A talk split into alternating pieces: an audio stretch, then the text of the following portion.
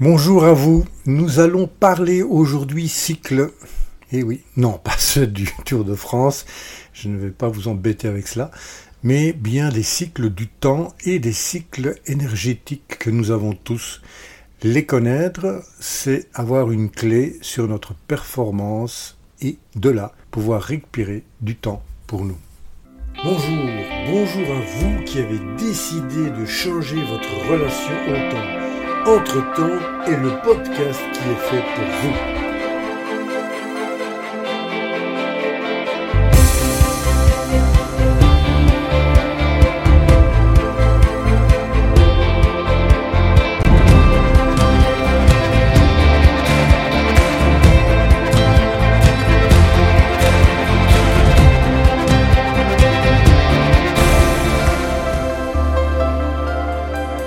Nous allons réellement voir le temps d'une autre manière, un autre regard sur votre temps, et je vous emmène dans cette aventure qui vous offrira de retrouver du temps pour vous, mais aussi plus de sérénité au quotidien.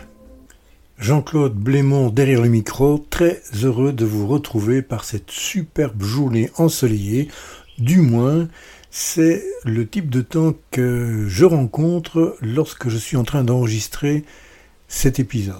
Sachez également que ma fenêtre est ouverte, il fait très chaud ici et vous allez entendre vraisemblablement le piaillement des oiseaux. Les cycles, lorsqu'on ne parle pas bien entendu de vélo, sont continuellement tout autour de nous. Que ce soit ce que vous entendez peut-être derrière, derrière moi en, en arrière-plan, c'est la nature.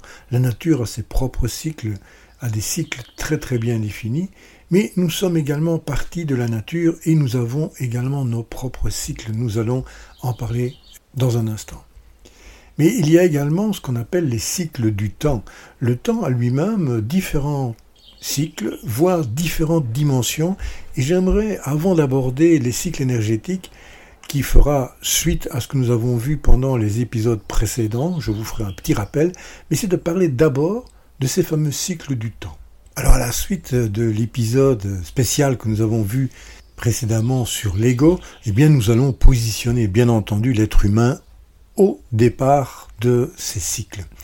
Nous avons nous-mêmes un cycle qui est, qui est appelé le cycle circadien. En fait, c'est un cycle qui, normalement, va se répartir sur 24 heures. Il peut varier légèrement de personne à personne, mais pour faciliter la conversation ici, nous dirons que la référence est un jour. Nous avons également un autre cycle au niveau temporel qui est celui de la semaine, l'hebdomadaire. Nous nous rendons compte que nous vivons aussi au rythme de la semaine avec parfois des périodes plus calmes qui ne sont pas forcément celles du week-end, mais des périodes à travers cette semaine qui vont varier. Le second grand cycle que nous avons après, et la jante féminine est très sensible à celui-là, c'est le cycle mensuel. Quand je dis mensuel, c'est pas effectivement le mois complet le mois calendaire comme nous le connaissons, mais c'est un cycle qui est lié très spécifiquement à la Lune. Et cette lune a bien entendu une influence bah, sur la Terre, nous le savons, puisqu'il y a les marées. Donc elle a également une influence sur notre corps, et nous verrons par la suite aussi notre énergie.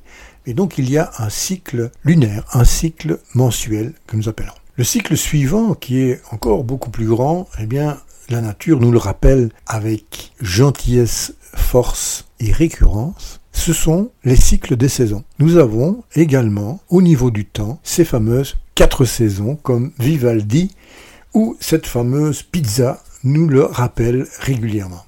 Tout ça dépend de ce que nous aimons, soit écouter, soit manger. Bref. Bien entendu, les quatre saisons forment une année et les décennies également forment à un certain moment un cycle que nous pouvons appréhender. Et là, on est réellement sur la dimension de la vie pour l'être humain, et ce sont les, grands cycles que nous connaissons depuis euh, l'enfance, l'adolescence, l'âge adulte, et puis la maturité, la vieillesse. Donc nous voyons que à travers la journée et notre vie, nous sommes continuellement rythmés par le temps et par ces cycles de temps que nous avons qui peuvent être relativement courts, voire relativement longs à la dimension bien entendu de l'être humain. Si nous voyons quels sont les cycles en deçà, je dirais, de l'être humain, hein, renforcer un peu notre ego, eh bien nous tombons à des moments qui sont beaucoup plus rapides. Par exemple, les battements de notre cœur. La fréquence cardiaque est en général autour de la seconde, un battement par seconde, voire lorsque nous faisons des efforts un peu plus, mais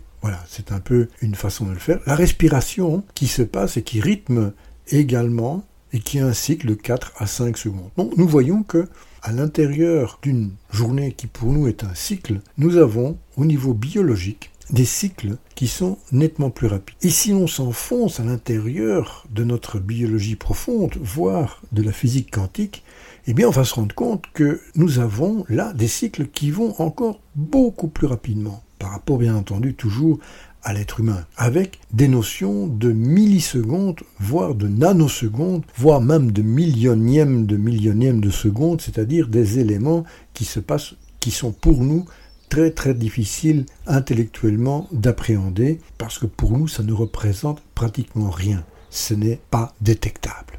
Il faut savoir qu'il en va de même, mais lorsque l'on est maintenant dans l'extrêmement grand. Le cosmos en lui-même a également des cycles. Et le premier cycle que nous pouvons voir, c'est la rotation de la Terre autour du Soleil, puisque nous avons parlé bien entendu à notre échelle humaine au niveau du mois de la rotation de la Lune autour de la Terre. Alors pour être tout à fait précis, la rotation, c'est lorsque l'élément que nous considérons, la Terre ou la Lune, tourne sur elle-même, c'est la rotation. Lorsqu'il y a mouvement autour d'un autre astre, on parle de révolution. Et donc nous avons une rotation, un cycle qui est le fameux cycle annuel. Mais l'ensemble du système dans lequel nous vivons est également lui en mouvement au sein d'un amas beaucoup plus grand que lui de la galaxie. Et lorsque nous voyons les cycles qui peuvent se passer au niveau de l'univers, nous sommes là dans des périodes qui s'expriment en milliers, mais plus souvent en millions d'années, d'années terrestres bien entendu. Ce sont des périodes de temps et des cycles que là aussi nous avons beaucoup de difficultés d'appréhender parce qu'ils ne représentent rien pour nous. Les choses se passent, mais comme pour l'infiniment petit, dans l'infiniment grand, nous ne sommes pas conscients de ce cycle.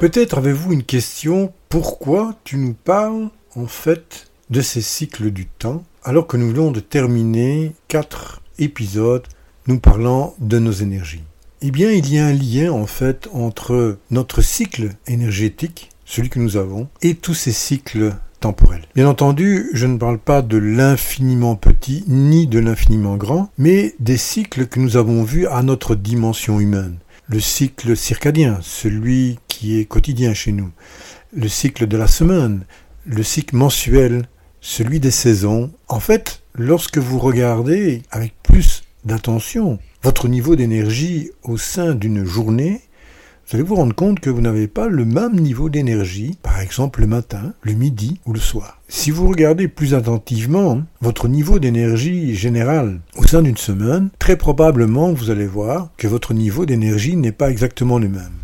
En ce qui me concerne, par exemple, mon énergie générale, c'est-à-dire son niveau le lundi, est souvent beaucoup plus élevé que le vendredi. Et j'ai besoin de mon week-end pour recharger correctement mes niveaux d'énergie. Mais au sein du mois, nous avons également ces mêmes niveaux, ces mêmes différences de niveau d'énergie.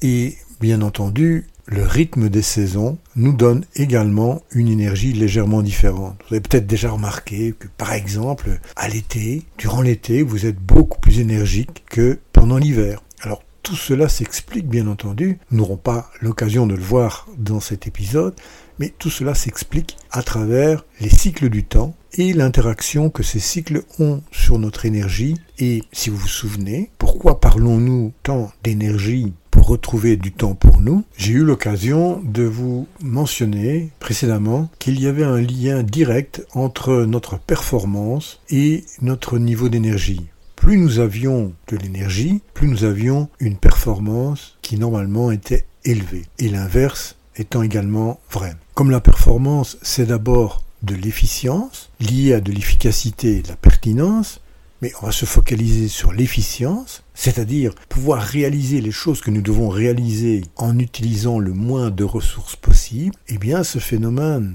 peut se faire également lorsque nous sommes en énergie haute, c'est-à-dire que notre niveau d'énergie va nous permettre de réaliser certaines tâches beaucoup plus rapidement si nous leur allouons le bon niveau d'énergie qu'elles demandent.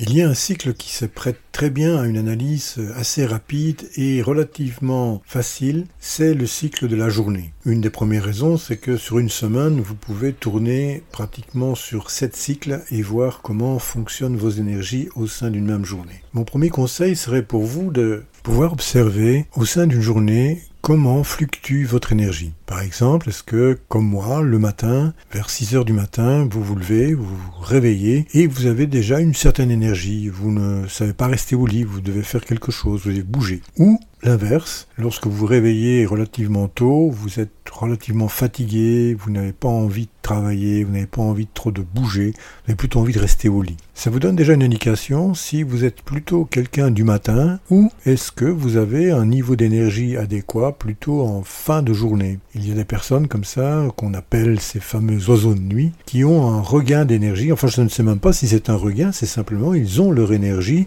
en soirée, vers 6-7 heures le soir, ils sont tout à fait prêts à pouvoir reprendre des activités, quelles qu'elles soient, et cela sans perte de qualité de travail. C'est ce que j'appelle un, cycle énergétique euh, qui vous est très personnel en fait, et il y a des méthodes pour pouvoir définir quel est votre type énergétique, quel est votre cycle énergétique. Alors juste pour illustrer, le mien, il fonctionne plus ou moins comme ceci. Je suis en énergie très haute, en grande énergie aux environs de 9 heures le matin et ce jusque pratiquement 11h, 11h30. Et ensuite, j'ai une, une baisse d'énergie pour arriver finalement vers midi et demi où généralement là je suis en énergie basse c'est d'ailleurs le moment où je vais m'alimenter et voir faire un peu d'exercice. La deuxième période d'énergie assez haute que j'ai dans la journée se situe entre 14h et 17h. C'est la période à laquelle dans l'après-midi je suis en énergie très haute qui par la suite va se transformer petit à petit en énergie moyenne voire basse et vers 18h, 19h pour moi la journée de travail est terminée, je ne sais plus me concentrer, je ne sais plus travailler sur des problèmes complexes, je peux faire encore toute une série d'activités mais ça doit être au niveau énergétique une consommation beaucoup plus modérée.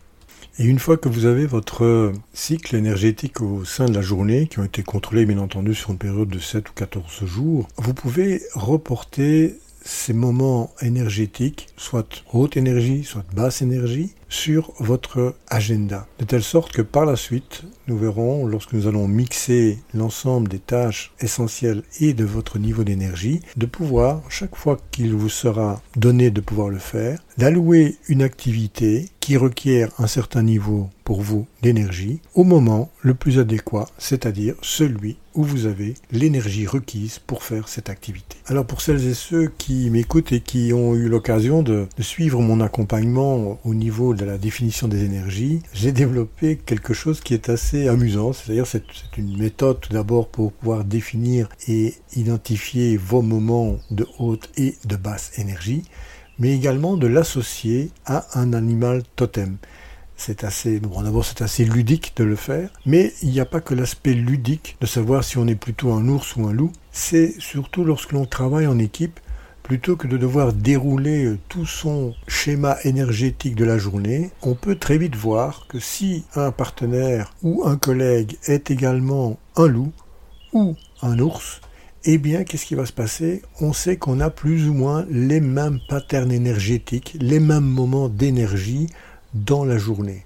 Ce qui veut dire que si nous devons travailler ensemble sur, par exemple, des activités qui demandent un haut niveau d'énergie, nous savons quand est-ce que nous pouvons mettre ensemble nos agendas, les synchroniser au moment où nous avons le meilleur niveau d'énergie pour les activités que nous devons faire ensemble. Je vous remercie pour votre présence chaleureuse et votre écoute et je vous donne rendez-vous au prochain épisode où nous parlerons de ces fameux sportifs que sont les marathoniens et de comment ils utilisent ces fameuses trois énergies pour pouvoir réaliser leur performance. Je vous propose de continuer l'aventure sur le site internet oruposa.com. À très bientôt.